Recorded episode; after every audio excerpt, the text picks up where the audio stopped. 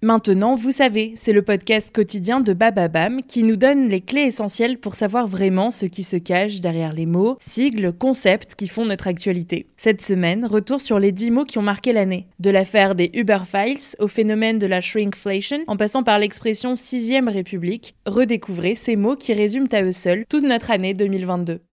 Qu'est-ce que la shrinkflation qui nous fait acheter des produits rétrécis?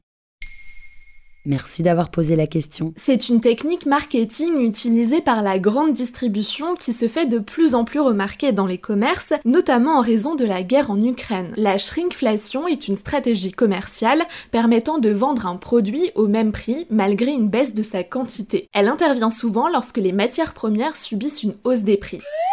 Ce terme vient de l'anglais to shrink, réduire, et de la contraction d'inflation. Il peut être traduit par la réduflation en français, bien que le mot soit peu utilisé, ou l'inflation masquée. En France, on connaît assez mal cette pratique et ses origines qui est très répandue et critiquée dans les pays anglo-saxons. Mais en tant que consommatrice, comment puis-je remarquer cela en faisant mes courses? Il faut connaître le prix d'un produit que vous achetez souvent. Par exemple, un paquet de pâtes, de farine ou de gâteaux, mais aussi visualiser sa présentation. Avec l'habitude, certains clients remarquent rapidement un changement d'emballage ou de taille. Ces deux caractéristiques varient régulièrement dans le secteur de l'agroalimentaire. Pourquoi ne pas augmenter le prix du produit plutôt que d'en mettre moins Interrogé par France 2 en avril 2022, Pierre Chandon, professeur de marketing à l'Institut européen des affaires, a donné son avis. La raison pour laquelle souvent certains industriels préfèrent réduire la quantité plutôt que d'augmenter le prix, c'est que la quantité, elle, est moins visible. Il recommande justement aux consommateurs de regarder sur le paquet la quantité indiquée. Et si elle est difficilement trouvable, prenez cela comme un signal d'alerte.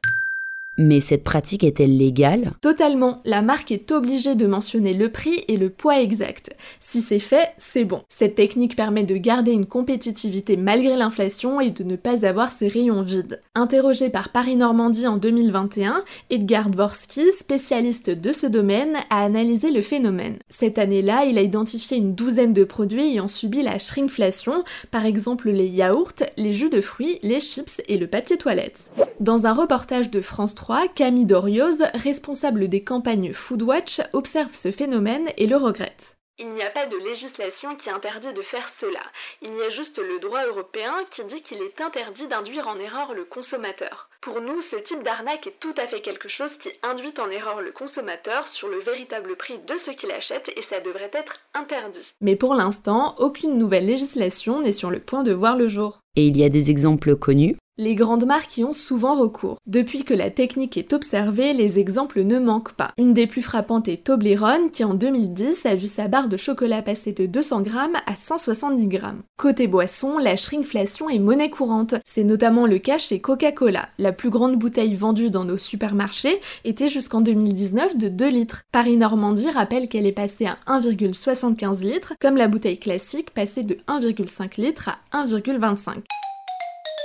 En 2019, Foodwatch invitait aussi les consommateurs à regarder la bouteille de jus Tropicana. Celle-ci avait même changé de prix en passant de 1,87 euros pour un litre à 2,59 euros pour 900 ml. Voilà ce qu'est la shrinkflation.